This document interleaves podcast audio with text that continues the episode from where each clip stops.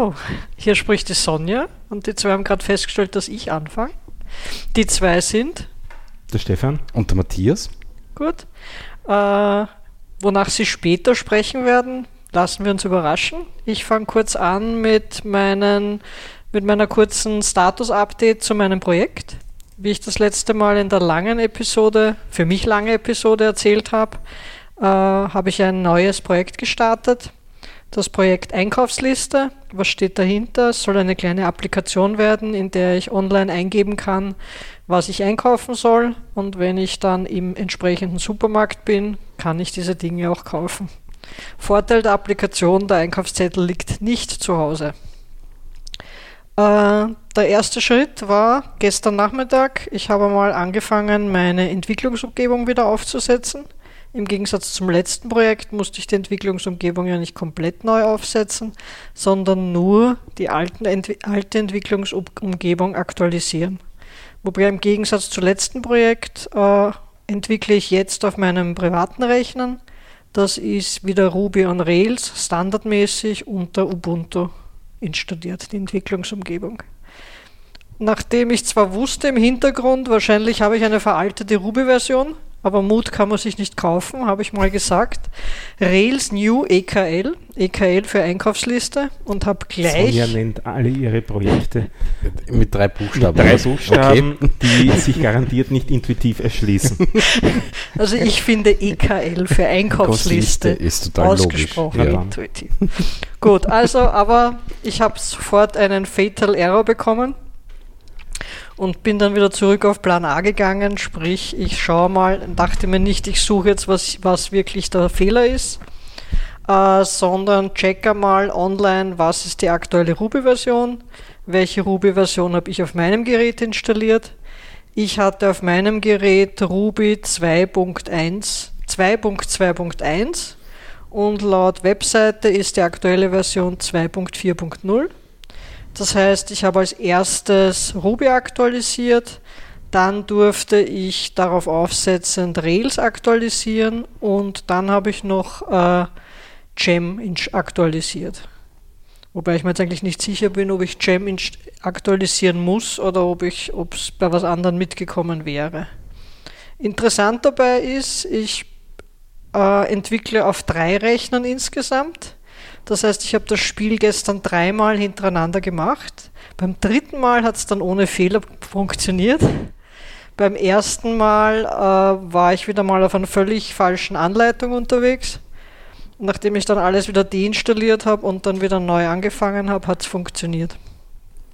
Nur als kleine Zwischenfrage, ja. unter Ubuntu gibt es da äh, Ruby Packages, die aktuell sind oder hast du das wirklich englisch äh, kompiliert? Nein, es gibt ein RVM, das ist wahrscheinlich. Ah, die Virtual ah, Version Manager. Version Manager. Version Manager so heißt äh, den habe ich als erstes aktualisiert mit RVM Get Stable. Dem habe ich dann gesagt, äh, RVM Install und dann genau welche Version von Ruby ich will. Okay. Und dann mit Jam, äh, Gem äh, Install Rails und Gem Install Bundler mhm. habe ich mir dann die richtigen Sachen geholt. Es gibt nicht ganz aktuelle Ruby-Pakete. Es gibt Ruby-Pakete, aber nicht ganz aktuelle. Okay. Und das Dilemma ist dann, ähm, also Ruby kommt ja eben mit diesem eigenen Paketmanager, mit ja. dem Bundler und mit dem Gem-Tool, die da ein bisschen auch miteinander verheiratet sind. Und äh, wo man im Prinzip alle äh, erhältlichen Gems, also Module könnte man sagen, installieren kann, ähm, aus unterschiedlichsten Quellen. Das kann sein von äh, rubygems.org, das wäre so die größte Datenbank, und dann gibt es noch als zweites GitHub als Quelle, was üblicherweise verwendet wird. Okay. Ähm, aber das ist ja nicht der Modus, wie, die, wie apt funktioniert oder apt-get funktioniert oder dpkg oder so, sondern die haben immer ihre eigenen Repositories und da ist es auch wieder so. Das heißt, also man würde sonst nur äh, die äh, Gems mitbekommen äh, oder installieren können, einfach die äh, vom äh, Ubuntu bzw. der Community in Paketen zur Verfügung gestellt werden und das sind wesentlich weniger und sicher nicht in der neuesten Version und daher ist eine ganz gute Idee, wenn man Ruby ähm, wirklich entwickeln will und halbwegs auf aktueller Version entwickeln will, dass man sich das dann installiert über dieses RVM oder ein anderes Tool. Also da gibt es drei so okay. Großen und Ganzen, die miteinander konkurrieren. Die äh, lädt man sich komplett außerhalb vom Paketmanager runter Also da verwendet man auch das apt gar nicht dazu, sondern das Mhm. ist wirklich ein WGET-Download. Äh, und der Vorteil, den man dann dadurch gewinnt, ist, dass diese Ruby-Installation userspezifisch ist, einerseits. Das heißt also im Prinzip Also hat jeder User in seinem Home-Verzeichnis seine eigene Quasi das seine eigene Umgebung. komplett eigene Okay. Umgebung. Und das geht so weit, dass man auch mehrere Umgebungen selber haben kann. Also man kann eine Ruby 1.8 Umgebung haben, eine Ruby 2.2 Umgebung und eine Ruby 2.4 Umgebung und die beißen einander alle nicht, weil die alle wirklich getrennt sind und man switcht dann zwischen den einzelnen Versionen hin und her. Mhm. Und selbst wenn man innerhalb einer Ruby-Version noch unterschiedliche Umgebungen haben will, auch das ginge. Also das nennt sich, da nennt sich das Konzept dahinter Gemsets. Also man kann sozusagen die Gems zusammenfassen, wieder in eine Menge von Gems, die zusammengehören als Gemset und dann Okay. auf Projektebene sagen, verwende das und das Gemset. Ah ja, okay. Also man kann da wüsteste Kombinationen auf die Art und Weise abbilden, Ja. aber es empfiehlt sich natürlich, das dann auch irgendwie zu dokumentieren, dass man, Man einen kann dann-. Zwischen den Umgebungen auch ganz einfach switchen. Ja, Okay. das ist dann Über- RVM-Use und die Versionsnummer. Okay. beziehungsweise im, auf Projektebene kann man eine Datei anlegen, ähm, sodass man, wenn man in das Verzeichnis hineinwechselt, automatisch in der richtigen Die Umgebung ist, also Okay. sowohl richtige Ruby-Version als auch richtiges Gemset, Mhm. sodass man sozusagen immer in dem Zustand ist, in dem man gern da wäre, in, ja. wo man gerade drinnen ist. Das erinnert mich ein bisschen an, an, an Python Virtual Environments. Das ist so ähnlich. Yep, genau. Ja. Wobei Okay. da switcht man richtig hinein, glaube ich, explizit, nicht bei Python. Ja, das kann ich. Ich kann es jetzt nicht ganz auswendig, aber prinzipiell switcht man da richtig hinein. Also ja. Also da muss man sich entscheiden und sagen, jetzt wird Jetzt glaub auf ich, da, nicht. genau. Ja. Und beim Ruby ist es, also beim RVM ist es so gelöst, dass man alleine durchs Wechseln in ins das Verzeichnis, Verzeichnis. Okay. wenn es eine Konfigurationsdatei gibt und das Mhm. RVM richtig konfiguriert ist, dann diese Version selektiert. Mhm. Und man kann auch eine Default-Version selektieren, also wenn in einem Verzeichnis sonst nichts angegeben ist, dann nimm die und die Version. Okay. Oder man kann sagen, jetzt aktuell nehmen wir eine andere, aber sonst Default ist die und die. Und, und nur zur Info, wenn ich ihm sage, äh, bitte mein, mein, mein Ruby updaten, dann zieht er sich den Source Code und kompiliert ihn auf der Maschine oder. Nein, wenn er muss, ja, wenn nicht, nicht. Also wie schaut das aus? Also du sagst ihm, ich hätte jetzt gern Version 2.4 Mhm. und dann schaut er, welche Ar- Architektur ist in deinem System und dann schaut er, gibt es für die Architektur schon ein fertiges Kompilat am Okay. Server. Wenn es das Kompilat gibt, dann kriegst du das Binary und installierst einfach das Binary, was Okay. viel schneller geht, weil es das nicht kompilieren Ja, musst. klar, natürlich. Wenn es das nicht gibt, Vor allem brauche ich die ganzen Packages rundherum nicht, um irgendwas zu kompilieren. Ne? Ähm, ja, also du brauchst keinen Compiler zum Ja, Beispiel, nicht? so. Genau, ja. Ähm, andererseits, wenn es äh, nicht da ist, ähm, kriegt er das auch mit und äh, also das RVM weiß auch, welche Pakete es braucht und wird auch diese Pakete selber nachinstallieren. Über, Ah, okay, das checkt, okay, ich bin Ich- auf einem Ubuntu, Genau. was auch immer, und Ganz da mache genau. ich ein apt-get install, Ganz was auch genau. immer. Okay. Und fragt dich dann nach dem Super-User-Passwort oder nach, eben, dass Ist du schon das mit sudo ja. das ausführen kannst und installiert die Abhängigkeiten nach und installiert dann, also kompiliert dann das Ruby und ähm, hat dann auch das Ruby zur Verfügung. Mhm. Also ich kann mich erinnern, ich habe den, den Spaß einmal gemacht von Raspberry Pi, wo es noch keine Binaries gab und habe die kompiliert, also auf einem Raspberry Pi 2 was Binaries kompilieren eine runde Stunde Mhm. und installieren aus dem Binary war zwei Minuten. Ja, also klar. das hat sich dann Gut, schon klar. Entschuldigung, Gut. ich wollte nur zwischenfragen. Nö, dafür sind wir ja da. Äh, ich habe dann äh, während, des, äh, während des Updates, äh, wie sich mir die Frage gestellt habe am Anfang, wie ich jetzt Ruby update, habe ich dann äh, das auch im Internet gesucht. Ich verwende im Moment äh, DuckDuckGo als Suchmaschine Mhm. und habe dann meine Frage so formuliert, dass das sechste Suchergebnis meine eigene Homepage war. Zum stand da die Antwort drauf? Dort stand die Antwort nicht drauf, aber ich werde es daher jetzt dorthin schreiben, dass wenn ich das nächste Mal es wieder nicht weiß, wie es geht, äh, nachdem dann schon meine eigene Homepage gesucht wird und ich werde das dann auch verlinken für die, die es interessiert. Sehr lustig. Äh, gut, ich habe dann noch ein, einen kleinen, ein, zwei, zwei kleine Bugs oder interessante Sachen gehabt. Ich habe das zuerst auf der einen Maschine installiert, äh, habe dann dort mein Projekt angelegt mit äh, Rails New äh, EKL. Äh, habe dann meine, habe dann Listen, habe dann sozusagen die Ressource List und die Ressource Item angelegt, habe die mal befüllt mit Inhalten war dann einmal zufrieden, habe das eingecheckt, habe dann den Rechner gewechselt, habe das auf der nächsten Umgebung, die nächste Umgebung aufgesetzt und habe dann mir mit äh, Git Pool die Daten vom Git-Server geholt, habe meine Applikation gestartet und Überraschung, es waren keine Daten da. Äh, des Rätsels Lösung, äh, es wird mit Rails Generate Scaffold auch ein Git-Ignore angelegt oh. und mhm. dort wird defaultmäßig die Datenbank äh, ausgenommen.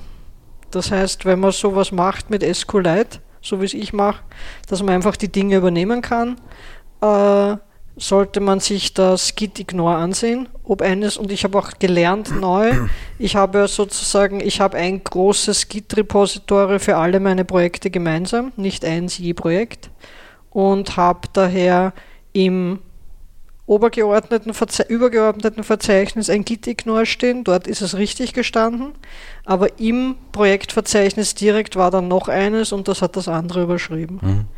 Das heißt, ich musste dann mit, mit Behebung dieses Fehlers, dann am dritten Rechner sind die Daten dann mitgekommen. äh, dann habe ich noch, und das ist jetzt die Rätselaufgabe und die Überleitung zum nächsten Punkt. Äh, ich habe schon gesagt, ich habe äh, mit Rails Generate Scaffold List äh, die Ressource List definiert und habe gesagt, eine Liste hat nur einen Titel. Das heißt, das ist die Einkaufsliste, die einen Titel hat und mit Rails Generate Scaffold Item. Das wären dann die einzelnen Dinge, die ich einkaufen soll. Die haben einen Namen in der Tabelle und ein Due Date, habe ich das mal genannt, ein Datum, bis wann man sie haben muss. Das habe ich erzeugt, dann habe ich RegDB Migrate gemacht. Dann habe ich, wie ich ja auch das letzte Mal gelernt habe oder mich erinnert habe, in die Models reingeschrieben bei List uh, has many items und dann bei dem Item habe ich reingeschrieben belongs to List und dann habe ich eine Fehlermeldung bekommen beim Versuch eine, uh, ein Item zu speichern.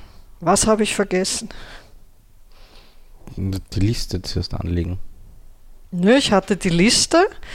Ich hatte mehrere Listen. Ich habe ähm, hab, äh, gesagt, ich habe Items angelegt und dann, er, also vorher hat es funktioniert, dann habe ich die Dinger so zusammengehängt mit has many und belongs to und dann konnte ich kein Item mehr abspeichern. Ich habe vergessen, Nein, in der Datenbank eine Spalte zu machen für die List-ID. Okay. Das macht, das macht Ruby on Rails nicht selber. ich habe mir gedacht, das, das muss selber. doch wissen, dass das ist, und dann, ja, aber wo speichert es sich das? Also da bin ich jetzt enttäuscht. yep, das macht es nicht selber. Also, und das Wozu habe ich denn dann das ganze Scaffolding und Schlag mich tot Geschichtel? Ja, gewisse Sachen werden nicht gescaffoldet. Also man könnte es im, ich glaube, man kann es, ich glaube, man kann es beim Generieren von der Ressource schon angeben mit References List, wenn ich mich richtig erinnere. Aber man kann auch einfach die äh, Liste, die Spalte reinschreiben ja, ja. und das ist ein Integer und damit passt es. Das findet dann auch zusammen.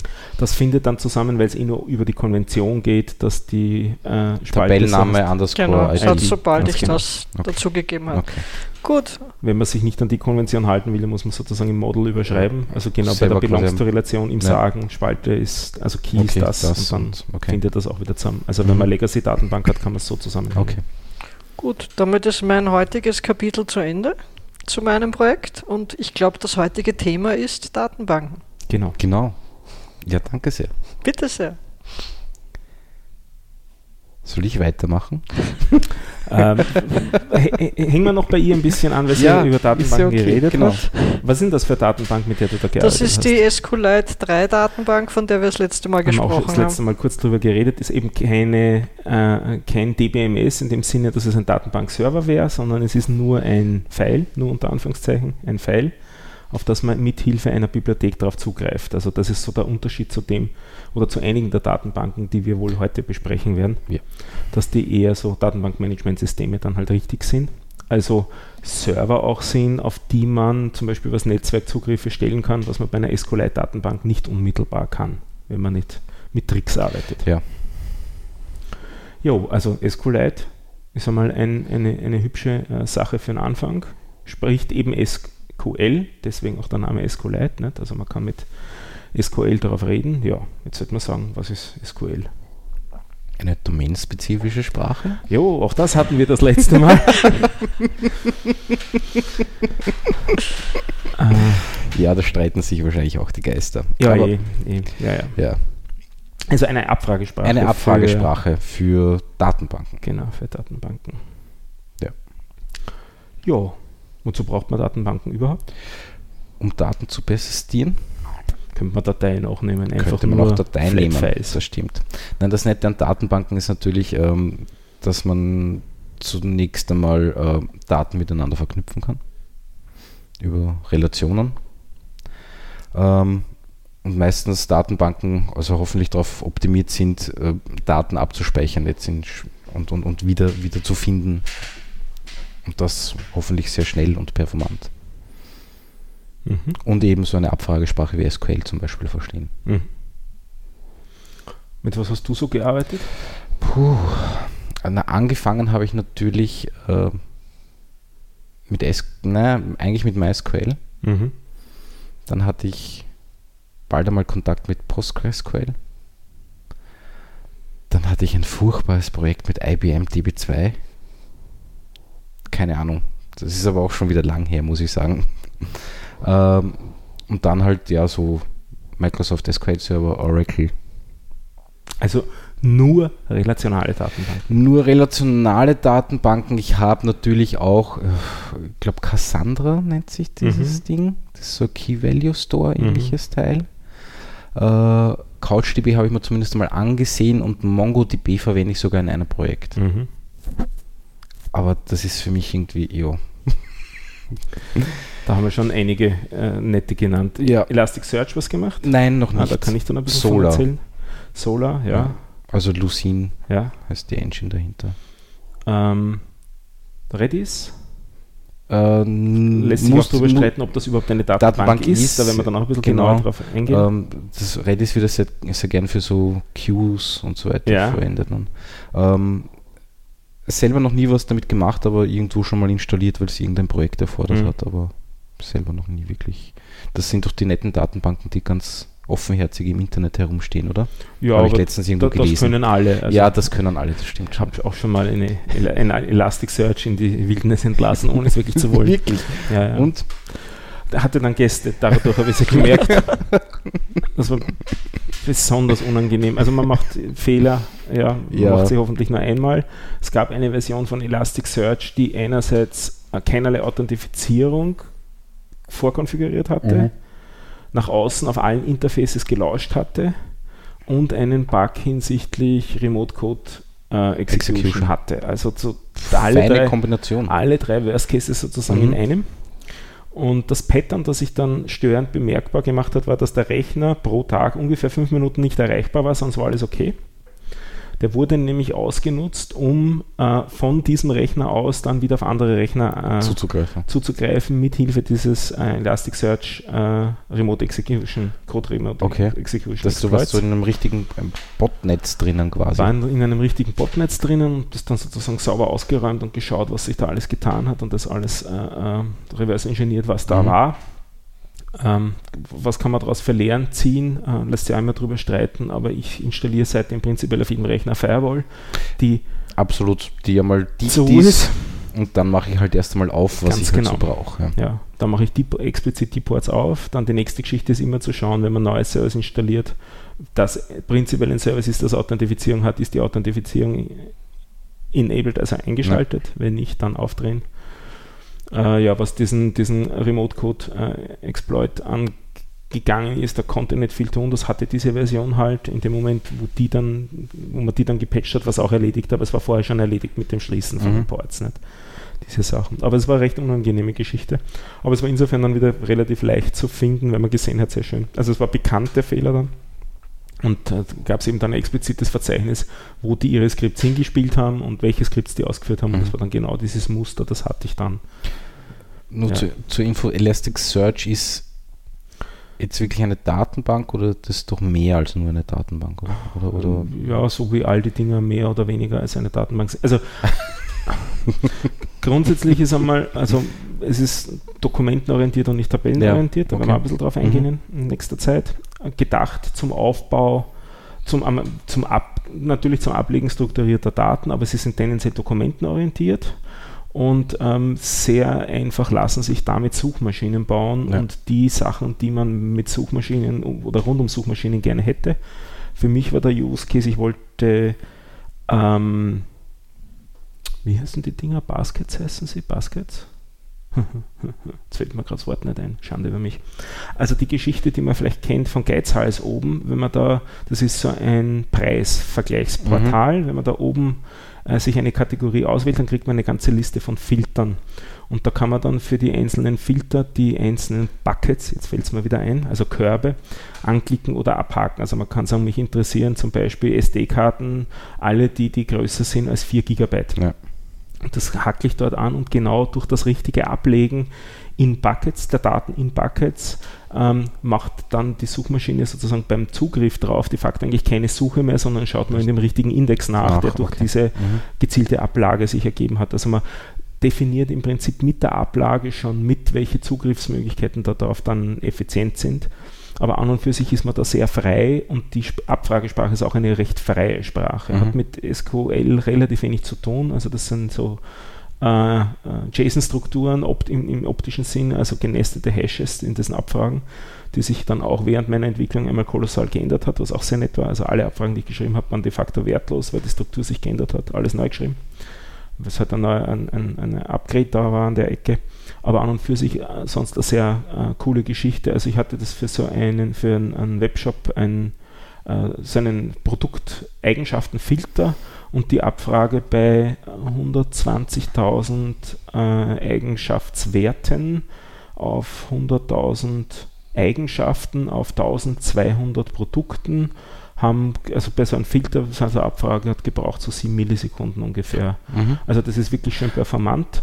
Und der Use Case ist, den man dann da sehr oft hat, jetzt haben wir schon eine relativ tiefe Projektbeschreibung, aber trotzdem der Use Case, den man da dann oft hat, ist, man sucht sich auf die Art und Weise aus dem Elasticsearch nur die IDs von den Produkten raus, die man eigentlich anzeigen und dann will. schaut man in der Datenbank nach. Und dann holt man sich aus der Datenbank eigentlich das Produkt und all seine das Texte und all seine Eigenschaften genau. nochmal raus und speichert die dann raus. Hat also sozusagen zweimal den Zugriff und einmal den Applikationsserver ja. dazwischen, der zuerst den Zugriff aufs Elasticsearch macht in der Suche und dann, wenn man die Sachen gefunden hat, sozusagen die IDs, dann nur mit dem Schlüsselzugriff auf die relationale Datenbank, holt sich dort dann die Records raus. Das ist so Das wäre meine nächste Frage gewesen, ob man in Elasticsearch auch wirklich Daten persistiert, also quasi als kann Datenhaltung verwendet oder kann man durchaus, aber bei mir war der Use Case eben, ich bin vorher gekommen von einer relationalen Datenbank die und hat schon gegeben auf, genau, ja. die hat es gegeben, die war fertig aufgebaut und auf der wollte ich eine äh, so, so eine Filtersuche haben, mhm. eben so eine, mhm. so eine ja. Bucket Search haben. Ja. Und ähm, aber es ist durchaus auch üblich, wirklich die, die Daten nur dort vorzuhalten. Okay, Klassischer Use Case ist Logging. Also wenn man ja. ein zentrales Syslog haben will, dass man die Daten dann in so ein Elasticsearch reinschmeißt, mhm. weil die haben dann auch sehr hübsche Visualisierungsfrontends, die man da wieder dann vorschalten kann. kann. Also ja. Kibana ist da so ja. der, der, Klassiker von der entsprechenden Firma. Ich glaube, die Firma heißt jetzt Elastic. Und Kibana ist ein, also, und eben Elasticsearch und Elastic sind so die, die großen Produkte. Es gibt noch ein paar weitere, die habe ich mhm. nicht im Kopf. Mhm. Also da kann man sich dann so Dashboards sozusagen zusammen, zusammen konfigurieren ja, basteln, ja. und, und äh, kriegt dann so eben visuelle Aufbereitung der Daten, die man vorher reingeschmissen hat. Ja. Also so Sachen wie, ähm, wenn, man, wenn man sich so Fragen stellt, ist, wie viel Prozent der Abfragen sind unter, unterhalb von 500 Millisekunden ausgeliefert worden, sowas kann man sich da relativ einfach mhm. dann konfigurieren. Mhm. Jupp, das ist so uh, Use Case für Elasticsearch. Das ist eben keine typische relationale Datenbank, wie du ja. genannt hast, aber das sind eigentlich die wichtigeren oder die, die noch häufiger verbreiteten. Reden wir vielleicht einmal über die, über was die so sind. So relationale, relationale Datenbanken. Datenbanken. Naja, ja, ich glaube, der bekannteste Vertreter ist eigentlich immer SQL. Zumindest der am öftesten. Der am öftesten verwendetste. Ins Internet genudelte. Ja. ähm, und naja, wie, funkt, wie funktioniert so, so eine re, äh, relationale Datenbank in Wahrheit? Ist sie halt aufgebaut in Tabellen. Diese Tabellen haben dann Spalten und Reihen. Und diese Tabellen kann man dann über Foreign Keys, sage ich jetzt so wie die List-ID bei, bei dir bei SQLite, äh, vorher ähm, miteinander verknüpfen. Das ist einmal, und die Abfragesprache unterstützt das auch. Das heißt, ich kann zwei Tabellen miteinander joinen in verschiedensten Art und Weisen und kann so über mehrere Tabellen eine Abfrage äh, gestalten und bekommt dann halt mein Ergebnis. Vielleicht gehen wir noch auf Tabellenstruktur ja. ein bisschen genauer ein. Ähm, wie, wie, wird der Datenbank, äh, Datensatz identifiziert? Über eine, über eine ID meistens. Ja. Ähm, bei MySQL nennt sich das dann meistens Primary Key, das ist ein Integer und hat sehr oft die Eigenschaft, äh, ein, ein autoinkrementeller Wert zu sein. Das heißt, den brauche ich nicht extra befüllen, sondern der wird von der Datenbank automatisch befüllt und mit jedem Datensatz, der dazukommt, wird dieser Wert um 1 erhöht. Das, um das brauche ich mich bei MySQL jetzt nicht wirklich kümmern.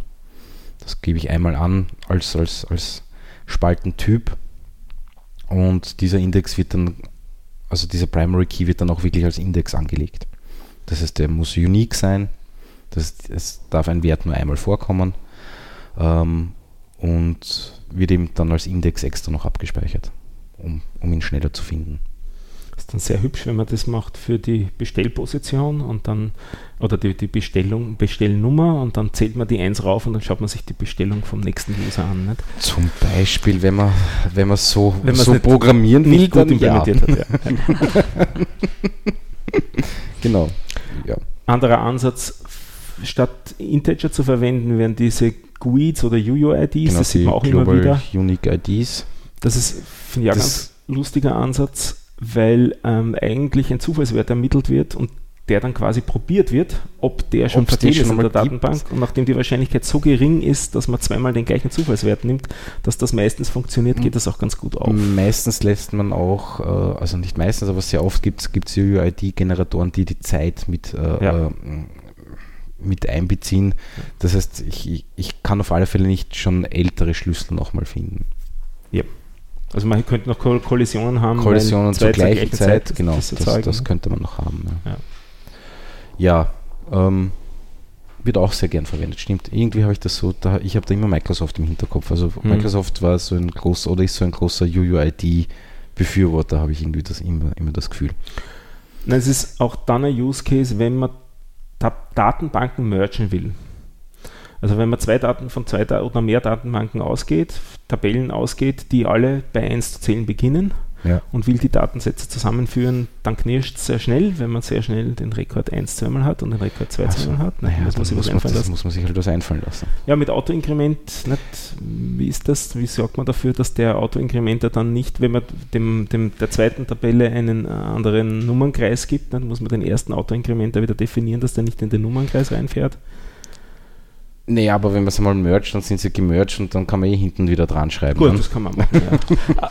Also ich habe da sehr pragmatische Ansätze. du wirst später nicht mehr merchen können. Einmal merchen reicht. Ja, genau. Einmal ich mein, Hallo. Ja. Nein, ich, ich habe da ganz gern dann in solchen Fällen diese UUIDs eben, weil auf die so, Art und Weise merchen relativ unproblematisch. Das stimmt wird, natürlich, ja. Klar. ja. Äh, auf der anderen Seite wird es schwieriger, äh, Duplikate zu erkennen und die richtig zusammenzuführen, wenn es die ja. dann doch wieder gibt. Aber so Mergen von Datenbanken ist wieder ganz ist spezielles was, was eigenes, Pflaster. Ja, ja, ja. definitiv. Also da haben wir die Tabellen gehabt und in den Tabellen eben die Records und äh, die, die, Felder. Was, sind, was kann man in so Feldern ablegen? Na, es gibt verschiedenste Datentypen. Mhm. Einen haben wir eh schon genannt, Integer. Ähm, dann, ich glaube, ich, ich, rede jetzt einmal nur von MySQL, es ist ja, bei den meisten anderen relativ Datenbanken ähnlich, ja. relativ ähnlich. Es gibt ja meistens noch irgendwie ein Float oder ein Dezimal. Ähm, dann gibt es natürlich normalen Text. Da gibt es jetzt einmal, äh, ich sage mal, einzeiligen Text, also Varchars nennt, nennt, sich das unter MySQL. Die können maximal 255 Zeichen mhm. äh, aufnehmen und äh, dann gibt es halt normale Textfelder, die halt Fließtext oder halt mehr Text äh, ähm, aufnehmen können. Dann natürlich Datumsfelder mit Zeit. Ähm, was haben wir noch? Blobs. Blobs, ja, ich bin ein Blob-Gegner. Ich verwende Blob nie, nie. Was ist ein Blob? Ein Binary Large, Large Object. Object. genau. Also das, das ist, ich, ich werde nie vergessen, ich habe ein Projekt übernommen Und da waren alle Bilder, die in diesem, das war ein CMS, in diesem CMS drinnen waren, in Blobs abgespeichert. Warum tue ich sowas? Wozu? Ja, wenn man es lebe das Filesystem. Ich kann doch einfach eine Datei hinschreiben, oder? Mhm. Wenn ich ein Bild habe. Da muss man sich um die Datenbank und um die Assets-Verzeichnisse kümmern. Aber generell ist trotzdem so, die, die Common Sense ist, die, die Binaries ja. können nicht in die Datenbank. Ja, also ja. Blobs sind eine Unart, finde ich. Speicherst du eher den Pfad zum Asset? Ich speichere den Pfad zum Asset. Ja. Oder habe halt eine Kombination aus Primary Key und sonst irgendwas, keine mhm. Ahnung was. Und kann so die zugehörigen Bilder oder Assets finden. Ähm, Primärschlüssel hast du gesagt. Gibt es auch andere Schlüssel? Es gibt natürlich andere Schlüssel. Ich kann über, quasi über jedes andere Feld auch einen Index legen. Mhm. Ähm, was sehr von Vorteil ist, wenn ich zum Beispiel danach sortieren will oder eben dieses Feld als Verknüpfung zu, einem, zu einer anderen Tabelle verwenden will. Ähm, und ja. Ich habe in letzter Zeit ähm, mich ein bisschen herumgespielt mit Volltextsuche. Es war mhm. ganz lustig in Postgres. Gelernt, dass es dort noch mehrere andere Indextypen gibt. Gibt es bei MySQL gibt es auch noch Volltextindex, obwohl ich glaube, der wird nur von MyISAM unterstützt und das gibt es gar nicht mehr, aber ich habe mhm. das jetzt vielleicht auch falsch im Kopf. Also beim, beim Postgres gibt es im Prinzip äh, rund um die Volltextsuche zwei spannende Indizes. Das eine sind so äh, Trigramm-Indizes, mhm. also da merkt sich die Datenbank sozusagen für jeden Eintrag der Spalten, die man da dementsprechend konfiguriert, das auf Dreierzeichengruppen genau und findet die dann entsprechend schnell. Mhm. Und die andere Geschichte ist eben wirklich Volltext-Indizes, dass man über mehrere Spalten so einen anlegt. Also dann wird da eine effiziente Volltextsuche gemacht, die eben nicht spezifisch auf diese Dreierzeichengruppen ist. Damit fällt dieses Thema dort ein bisschen weg. Also rund um diese Dreierzeichengruppen kann man dann bessere Suchergebnisse und schlechtere Suchergebnisse definieren haben, ja. auch zum Beispiel. Also so Sachen wie wenn es in der im Titelfeld vorkommt, dann ist es ein besseres Ergebnis, als wenn es im Artikeltext vorkommt genau. oder sowas. Also man kann eine Art Gewichtung vornehmen. Genau. Und, und über die Anzahl, wie oft es vorkommt im Feld, es Gewichten und äh, da gibt es dann auch noch komplexere Algorithmen, wie nah die zusammenstehen und, oder wie hoch die Häufigkeit ist im Verhältnis zur Länge vom Text. Mhm. Also ähm, Wenn es sehr oft vorkommt im Verhältnis zur Länge vom Text, ist es offensichtlich ein wichtiger Begriff innerhalb dieses Artikels, also wird es wahrscheinlich ein guter Hit sein. Da mhm. gibt es dann so, so ein bisschen Heuristiken in die Richtung. Ja, ähm, das war Volltextsuche. Ja, es gibt noch äh, Geolocation äh, mhm. äh, Feldtypen, also halt, ja, Punkte. Ich glaube, Postgres ist auch sehr weit, sehr weit vorn. Mit dem habe ich noch nie wirklich was gemacht, da weiß ich nicht viel Punkte, dazu. Polygone, was auch ja. immer. Also das kann man dann kann man alles abbilden und man kann auch danach suchen. PostGeo ist die Extension. PostGeo, glaube ich, mhm. heißt das, ja, genau. Ähm, ja, sonst, glaube ich, gibt es noch zahlreiche andere, äh, ein bisschen abgeänderte äh, Feldtypen, aber ich glaube, die wichtigsten haben auf alle Fälle. Was ich auch in letzter Zeit gelernt habe, das ist recht, ähm, war mir recht unangenehm, ähm, wenn man eine SQL-Datenbank hat und da speichert man immer wieder Daten rein und löscht man Daten raus, dann wird das Datenbankfeld, äh, die Datenbankdatei, also im Endeffekt werden die Daten auch auf der Festplatte in einer Datei abgelegt oder in mehreren Dateien abgelegt, wird diese Datei, wenn man mehr Daten da reinschreibt, immer größer. Mhm. Das ist soweit ganz plausibel. Und wenn man Daten löscht, wird der Speicherplatz wieder freigegeben. Das heißt also, es wird in, an diese Stellen dann auch wieder vor, bevorzugt hineingeschrieben und die Datei nicht sinnlos vergrößert. Soweit ist auch mal ganz gut. Was man grundsätzlich nicht machen kann, ist eine Datenbank, also in, in gewissen Versionen und gewissen Kombinationen von Konfigurationen von dem MySQL, ist so ein Datenbank-File, äh, von dem man weiß, das muss nie wieder diese Größe haben, die es einmal hatte, äh, das zu verkleinern. Das geht einfach nicht. Und das war eine recht schmerzhafte Geschichte für mich, Wirklich? das zu lernen. Ja, Im Endeffekt äh, war die einzige Lösung, es hinauszudampen und wieder hineinzusichern. Also in einer, in einer, ähm, in SQL-File rauszusichern. Wirklich? Neue Versionen können das. So, unter okay. der Voraussetzung auch, dass man, das ist äh, eben aber auch nicht Standardkonfiguration, unter der Voraussetzung, dass man tabellenspezifische Dateien hat. Also äh, in der Standard-Ubuntu-Konfiguration war es früher zumindest so, dass man pro eine große, äh, eine große Datei hatte, wo die gesamten Daten drinnen waren und dann noch ein paar Metadaten-Dateien. Mhm. Und äh, die neueste äh, äh, Geschichte ist eben, dass es so konfiguriert ist, dass man pro Tabelle, Tabelle ja. sogar eine Datei hat. Ja. Und dann können sogar diese Tabellen Dateien wieder verkleinert Mhm. werden. Mhm, mhm. Also dann, dann geht es. Aber sonst ist es eben im Endeffekt die, die einzige Variante raussichern und wieder Und wieder reinspeichern. reinspringen, ja. Da hat man immer so ein bisschen unangenehmes Gefühl bei. Also ich zumindest. Mit MySQL-Daten kann man man das ganz, sowieso, ganz, ganz viel machen. Das Ja. Hot Backup einfach wegkopieren, das geht schon. Das ja, wer da gerade schreibt, bestens. Ja, nicht? genau. Ja. Gut, ähm, dann gehen wir mal zu den dokumentorientierten oder sogenannten NoSQL-Datenbanken. Ja, wobei wir Oder müssen nicht dokumentorientiert sein, aber können ja, es sein. können sein. Stimmt schon. Ähm, Du hast als Beispiele genannt schon, äh, Cassandra, dem habe ich noch nichts gemacht. ja, Erzähl. war sehr unaufregend. Ich Ja. war, es war damals irgendwie kurz gehypt, habe ich irgendwie, das ist jetzt schon länger her, sicher fünf, sechs Jahre oder wenn nicht länger, so, ja, irgend sowas. Ähm, dass er halt extrem schnell ist und in Wahrheit ist sie ein, ich sage jetzt mal wirklich Key Value Store. Mhm. Ähm, MapReduce als Konzept? da bin Auch ich nicht. jetzt ehrlich Okay. gesagt überfragt, das weiß ich nicht. Okay.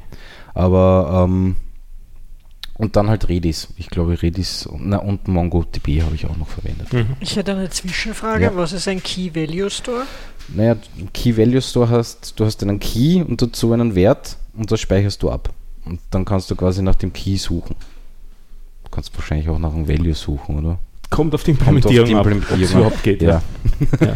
Zumindest ist es meistens nicht schnell nach dem Ja, Wert suchen. Genau. Aber Nach du kannst, aber du Nach kommst Key suchen ist sozusagen ist halt wirklich Schlüsselzugriff sehr und dann schnell. schnell. Genau. Und Und der Value ist dann nur einer oder gibt es mehrere Values? Da gibt es dann unterschiedlichste Sachen. Also ich glaube, Cassandra unterstützt unterschiedlichste äh, Formate, also quasi Value-Formate.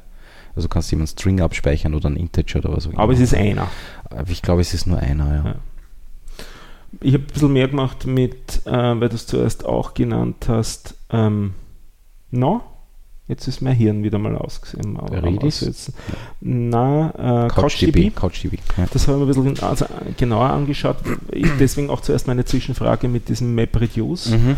Weil ich da so einen ganz interessanten Ansatz gesehen habe. Eben, da hat man nicht SQL als Standardabfragesprache, also da muss man sozusagen was Neues lernen.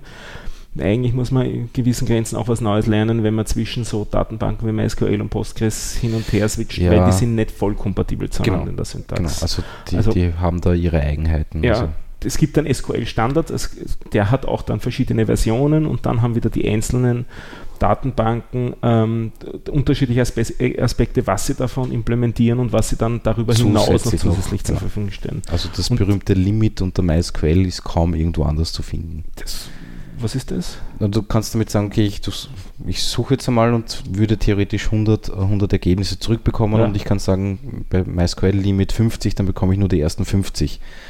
Was ja prinzipiell mal okay ist, Ja. aber ich kann dann lustigerweise noch sagen, okay, Limit 10 Beistrich 50, dann bekomme ich nicht die ersten 50, sondern er schmeißt die ersten 10 weg und liefert mir erst die nächsten 50. Also sowas wie Offset ist das. sowas dann. wie Offset, Ja. genau.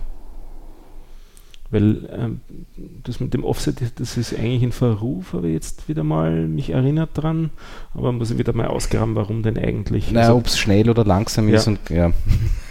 Wer sich für so Geschwindigkeitsgeschichten mehr interessiert, da hatte ich mal an einer anderen Stelle ein Podcast-Interview aus dem, verweise ich auf meinen alten Podcast, Stimmt, macht das da habe ich den Markus Wienand interviewt im, im ähm, Layer 8 Podcast. Da werden wir einen Link auch in die Shownotes reingeben. Das ist ein Typ, der optimiert Datenbankentwickler. Mhm. Also der trainiert die, äh, damit die eben möglichst schnelle Abfragen äh, programmieren können. Und äh, der hat da ein Buch geschrieben in die Richtung und, und äh, Forum, äh, sehr viele Artikel geschrieben, Forum betrieben auch oder betreibt es noch immer. Und äh, der tingelt durch die Weltgeschichte und äh, optimiert Datenbanken und Datenbankentwickler. Äh, da kann man weiteres Ja. lernen. Also wir geben da ja nur so diesen, diesen für uns obligatorischen Überblick, so Genau. unser Halbwissen wieder. Wir kennen uns halt nicht wirklich aus. Genau, ne? wir, wir, nur tun, drüber. wir tun nur, genau. ähm, und was ich sehr interessant gefunden habe, um wieder zu, auf das, auf das äh, CouchDB zu kommen, dass man dort eigentlich in JavaScript programmiert. Das also ist das ähnlich ist, MongoDB. Ne? ah, das ist mir gar nicht bewusst. Also da Ist wirft auch man auch mit? JSON-Notationen Ja, um sich. Ja. Also für Leute, die eher nur äh, JavaScript-Vergangenheit haben und nicht serverseitig, ist da der Einstieg vielleicht etwas leichter. Aber allerdings ist das Mindset schon sehr anderes. Ähm, aber was ich sagen kann, ist, dass das Buch zum CouchDB sehr gut ist. Also mhm. das habe ich zweimal gelesen im letzten Jahr und ähm, ich habe dann im Endeffekt das Ding nicht verwendet, also für mein, für, ein, für mein Panoptikum habe ich mir das angeschaut, weil ich mir überlegt habe, ob ich ähm, eben das Ganze dokumentenorientiert aufziehe, also mhm. ob ich einen Podcast als Dokument interpretiere und nicht als einen Datensatz in einer Tabelle. Und ebenso hätte ich dann auch die Episoden noch zu diesem Dokument dazugehörig in, äh, interpretiert. Also das ist auch so ein, eine Sache, die man mit CouchDB mhm. machen kann. Also verschachtelte Daten. Ja. Typen und Datensätze. Also das, das, Dokument würde dann eben den Podcast beinhalten und alle seine Episoden, Episoden da drinnen. Ja. Aber das wird dann eben spannend wieder, wenn man gewisse Suchen irgendwie rückwärts haben will. Also wenn man sowas finden wollte wie, wo hat denn der äh, Max Mustermann überall mitgemacht, bei welchen Episoden, dann wird es da schnell aufwendig, wenn man nicht wieder zusätzlichen äh, zusätzliche äh, Informationen, wie man das auch noch abdeckt. Ja, ja. Also bei so Kivelio Stores oder dokumentorientierten Datenbanken geht es dann doch relativ schnell dazu, Daten dupliziert oder mehrfach abzulegen, was man oft in relationalen Datenbanken nicht muss. Auch, auch man lernt es ja auch so, wenn man quasi über Datenbanken etwas lernt, dass man das auch gefälligst zu vermeiden hat. Ja. ja. Außer man, Außer man hat gute Gründe, ja, oder gute Gründe dafür, es doch, oh, es doch zu tun. Ja. ja. Da spricht man bei relationalen Datenbanken vom Thema Normalisierung, genau. ob man Daten normalisiert ablegen soll. Also um, um ein Beispiel zu geben, äh, wir haben einen User und der User hat äh, Adressen, sagen wir, hat eine Lieferadresse und eine Rechnungsadresse und die Adresse hat ja normalerweise eine Straße und eine Postleitzahl und einen Ort. Na, und wenn es eine Postleitzahl hat, dann hängt ja da eigentlich immer der gleiche Ort, Ort dran, dran, an der. Postleitzahl. Genau. Also könnte man auf die Idee kommen, man speichert in der Adresse nur mhm. die Postleitzahl und in einer zusätzlichen Tabelle speichert man für jede Postleitzahl die Adresse, äh, die, die, den Ort, den Ort ja. und die, den Ort selber nicht in der Adresstabelle drinnen. Genau. Und daher spart man sich sozusagen äh, die Ablage des Ortes in jeder einzelnen Adresse, sondern hat dort nur die Postleitzahl drinnen stehen. Das wäre auf die Art und Weise normalisiert aber tendenziell auch ein bisschen langsamer, weil eben ein zusätzlicher Datenbankzugriff ist. Man muss dann wieder mit dem Schlüssel der Postleitzahlen, der Postleitzahlen-Tabelle nachschauen gehen, welcher Ort denn dahinter steht. Dann gibt es die spannenden Ausnahmen, wie das zu einer Postleitzahl vielleicht mehr Orte sind. Das, das wollte ich euch gerade sagen ja. in Österreich. ganze Konzept wieder beim Ich glaube, in Österreich ist es okay. In Österreich gibt es, also ich habe ja also geschäftlich mit Datenbanken zu tun, zu ja. Postadressen und wenn man zum Beispiel, ich gebe immer 3400 für Mödling, also ich weiß, dass 3400 Mödling ja. ist für Testfälle, es ist aber auch Maria Enzersdorf. Und ah, Wiener Neudorf vielleicht. Und, und noch ein paar, also es sind fünf Orte dahinter. Bisher, bisher nur für Norwegen gewusst, dass es Nein, es ist in Österreich auch so. Ja, Österreich auch ja. so. Okay. Und die große Frage ist, es kann ja sein, dass es für einen Ort auch mehrere, auch mehrere Postleitzahlen, Postleitzahlen gibt. Dann habe ich auch wieder. Das wäre in meinem Konzept noch kein Problem. Dann, da schon, halt aber dann, Einträge. Ich, ah, dann steht trotzdem der gleiche Ort zweimal auch in der Datenbank. Oh, und daher wären wir nicht vollständig genau. normalisiert. Genau, das wäre natürlich wieder tragisch. Da das sind so die Probleme, die man sich als Datenbankentwickler äh, mit denen muss man sich herumschlagen. Ja. Man Aber man kann es eben mit dieser Normalisierung auch übertreiben, was gerade so das absolut, Beispiel halt war. Absolut, absolut. Deswegen habe ich dieses Beispiel daraus gefischt. Und bei ähm, so Key Stores oder bei ähm, Dokumentendatenbanken ist man da tendenziell weniger ängstlich. Ähm, vielleicht sollte man noch sagen, warum man das überhaupt, warum will man überhaupt normalisieren? Warum tendiert man dazu, in relationalen Datenbanken zu normalisieren? Naja, ähm, um einfach redundante Daten loszuwerden. Ja, reduzierte Datenmenge. Es reduziert ja. die Datenmenge. Und aber Datenspeicher, also Speicher ist eh relativ billig. Ja. ähm, aber es garantiert auch etwas. Ja, es garantiert auch was. Da, ah, ah, ah, ich hab's im Kopf. Konsistenz. genau. Datenkonsistenz. Vielen Dank, ja. Also man hofft auf die Art und Weise fehlerlos zu werden. Fast wie in der Schule gefühlt. Ja, genau, so der Lehrer in mir. Ne? ja, ja. Also auf die Art und Weise hofft man eben, dass man, wenn man die Daten nur einmal hat, dass sie dann richtig sind. sind genau dass auf die Art und Weise die Wahrscheinlichkeit für Fehler geringer ist. Hm. Oder es ist immer falsch. Oder es ist immer falsch, aber es ist ja auch nicht richtig, es ist nur konsistent. Genau. genau. Ja, ähm, und das heißt, in dokumentbasierten Datenbanken kann man einfach reinspeichern, was man will. Ja. Zwar auch nicht in alle, ja, aber, aber, zumindest in viele. Ja. Und das ist eben, ein, eben auch sein Auszeichnungsmerkmal und hat auch einen Begriff dazu. Im Unterschied zu, zu, den, zu den relationalen ba Datenbanken, die so, weil ich weiß, so gut wie alle ein Schema haben, mhm. müssen das die, ähm, die dokumentorientierten nicht haben. Also genau, man spricht von schemalosen, schemalosen oder, oder schemaless. Genau. Datenbanken. Das heißt also, im Prinzip kann man für eine Adresse eine Postleitzahl anlegen und für die nächste Adresse nicht, wenn man meint, das sei nicht notwendig. Man muss also auf andere Art und Weise dafür sorgen, dass die Daten vollständig sind. sind. Also zum Beispiel, dass die Applikation es unterbindet, dass man einen Datensatz ablegt, der eben keine Postleitzahl hat, weil ohne Postleitzahl kann man den Brief nicht zustellen ja. oder sonst irgendwas nicht. Also da sorgt die Datenbank selber nicht dafür oder nicht unmittelbar dafür, äh, oder eben nur durch ein extra Feature wieder dafür, also dass man es extra implementieren muss und nicht einmal an und für sich, weil es so, nur so mhm. vorgesehen ist. Während in einer relationalen Datenbank kann ich meistens nicht einfach fröhlich Werte dazu ablegen. Ja. Jo. Ja, dann gab es ja noch, ich, ich glaube, das, das hat sich, hat, hat gibt es das überhaupt noch? Ich habe schon lange nichts mehr darüber gehört. XML-basierte Datenbanken. Das war eine Zeit lang, eine Zeit lang sehr modern. Ich habe es auch nie verwendet, aber ja.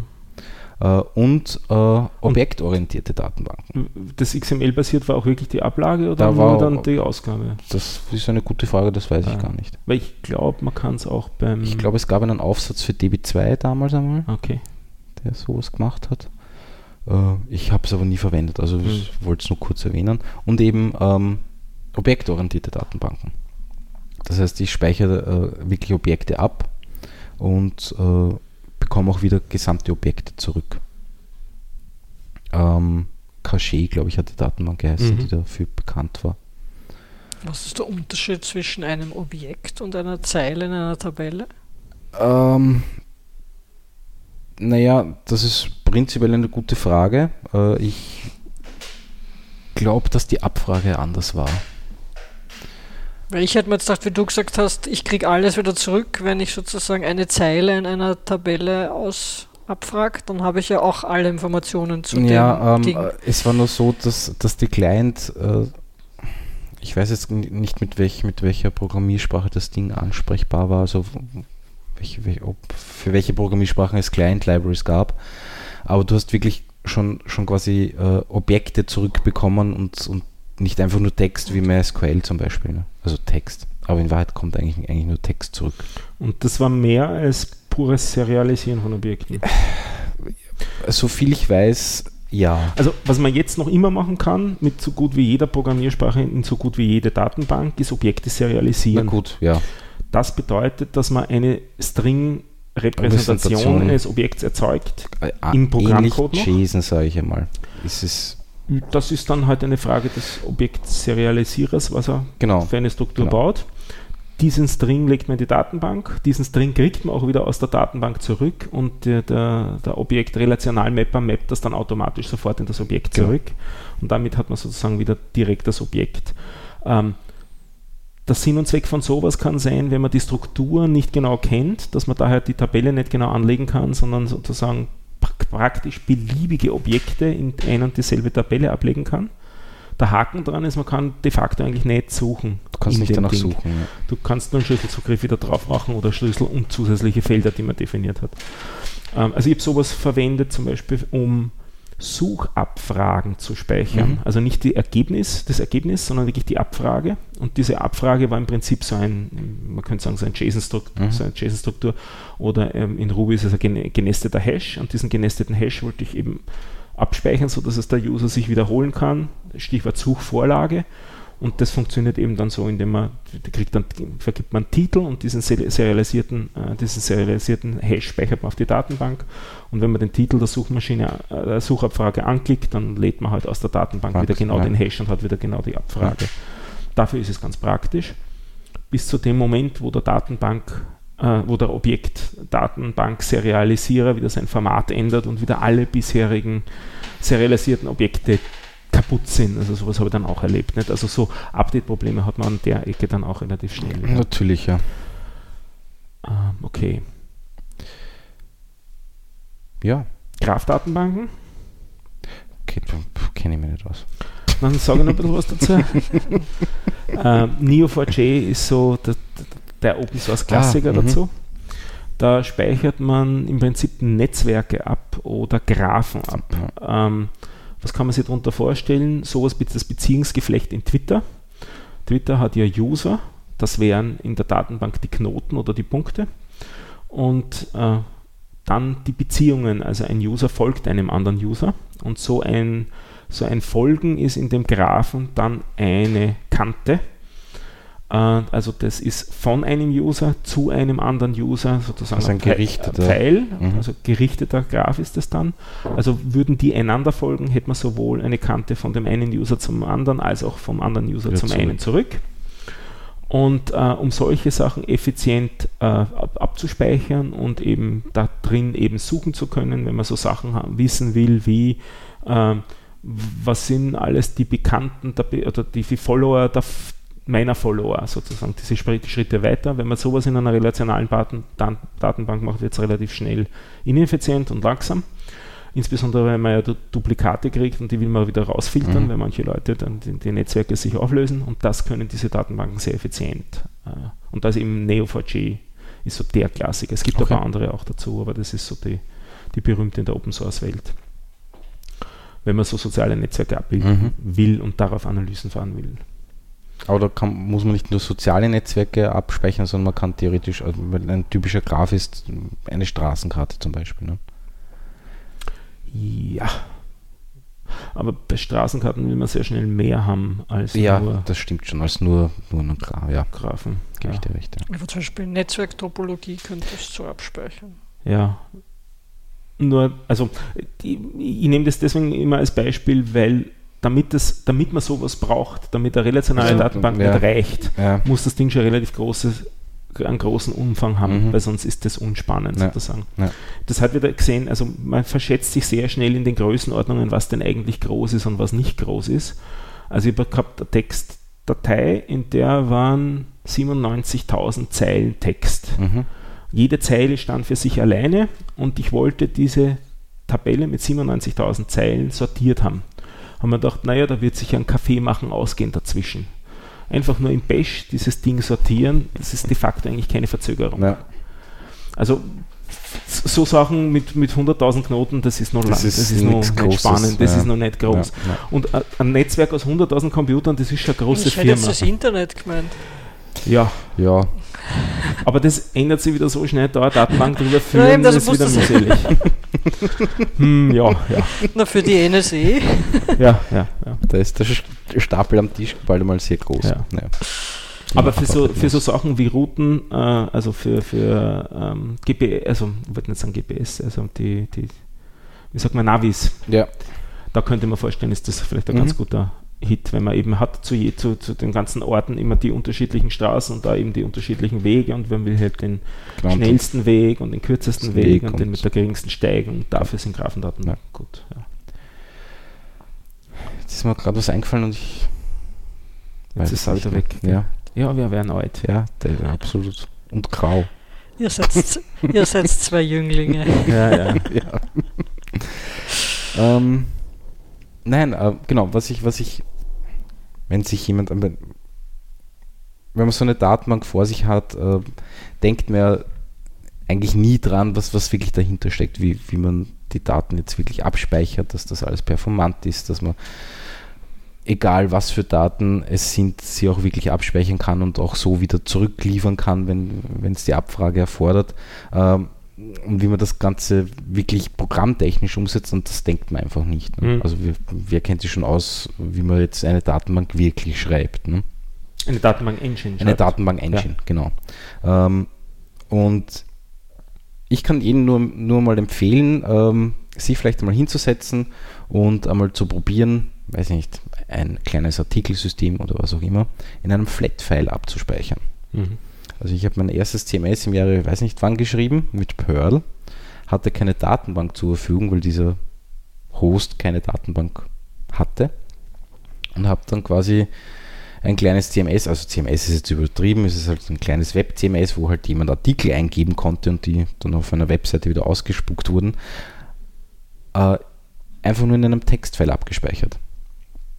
Und sich da zu überlegen, wie man die einzelnen Artikel wieder rausfindet, wie man sie voneinander trennt, ja, wie man mit Sonderzeichen umgeht, die man vielleicht als Trennzeichen verwendet hat. ähm, man braucht sich nur überlegen, wie schaffe ich es in einer CSV-Daten, äh, in einem CSV-File Daten abzuspeichern, die mein Trennzeichen beinhalten. Das ist ja alles gar nicht einmal so einfach. Deswegen kann ich nur die Empfehlung geben, wenn einem Fad ist, sich einmal kurz hinzusetzen und das zu probieren. Bin letztens einmal drüber gestolpert, fand ich ganz interessant, äh, im Zuge eines Buchs, das, äh, mit dem man Rails lernen kann, vom, vom Daniel Keho, das wir auch verlinken, das Buch, das du da mal gelesen hast. Weißt du noch den Titel? Wie das hieß? Ich werde es auf jeden Fall in die, in die Show Notes reingeben. Bitte? Ist das das, was noch auf meinem Schreibtisch liegt? Nein, nein, das zweibändige Buch, das du durchgelesen hast. Ah, das zweibändige, ja. Das ist ein ganz, ganz lustiges Konzept. Erster Band vom Buch ist eigentlich nur Motivation. Mhm. Das so erste Buch Motto, ist super. So nach okay. dem Motto, nicht aufgeben, wir haben okay. alle am Anfang Schwierigkeiten gehabt. Und das, dann muss man halt durch und ke keine Angst und so, das geht schon okay. und so weiter. Wirklich, finde ich wirklich ausgezeichnet geschrieben, aber wenn man es scheinbar ein bisschen lächerlich macht, mhm. ist wirklich gut, der erste Band. Und der zweite ist dann äh, Grundlagen, so eine Rails-Applikation schreiben. Okay. Und das Lustige ist, die, der speichert die Daten, was ich kritisiere, weil ich, ich halte dieses, die Geschichte mit den, mit den zwei, zumindest zwei Tabellen anzulegen und dann eine Fremdschlüsselbeziehung, also so eine Relation, mhm. äh, für eine sehr gute Geschichte. Also deswegen gefällt mir der Rails Girls Guide sehr gut, den wir auch verlinken okay. werden. Und der macht das nicht so. Uh, der hat, das, also für den sind offensichtlich Relationen nicht wichtig und außerdem nimmt er nicht einmal SQLite als Datenbank, sondern Flatfile. Mhm. Und zwar, ähm, das wusste ich auch nicht, ähm, das Active Record, das ist der Objektrelationalmapper im mhm. äh, Ruby und mhm. also für Ruby und im Rails mitgeliefert, auch einen YAML Store mitliefert. Okay. Das heißt also, dieses Auseinander- und Zusammenklabüstern von den einzelnen Datensätzen mit den unterschiedlichen Typen werden auf die Art und Weise da erle äh, erledigt, dass die äh, Daten in ein YAML-File hinausgeschrieben werden das funktioniert okay. im Prinzip so, also auch so ein, so ein genesteter Key-Value-Ablage. Ja, ja, ganz furchtbar. Geschichte mit Einrückung und Doppelpunkten genau. und so also weiter. Ganz furchtbar. Ich finde es mittlerweile sehr übersichtlich. Also ja, jetzt ich meine, ich habe auch schon Konfigurationsfiles äh, genau. äh, mit YAML geschrieben. Ähm, ja. Weil eben die Einrückung wichtig ist, kann sehr mühselig sein, wenn man da was übersieht. Definitiv, definitiv. Und ein Zeichen zu wenig weit eingerückt, kann mhm. das ganze Feld kaputt ja, sein. Ja. Äh, aber das wird da eben mitgeliefert und da, das kümmert sich, da kümmert sich die Bibliothek sozusagen darum. Okay. Muss ich mich nicht drum kümmern. Also es kann Active Record selber. Das Oder? Active Record äh, hat einen ein Gem das dann, also ein Add-on, das dann YAML erzeugt. Okay.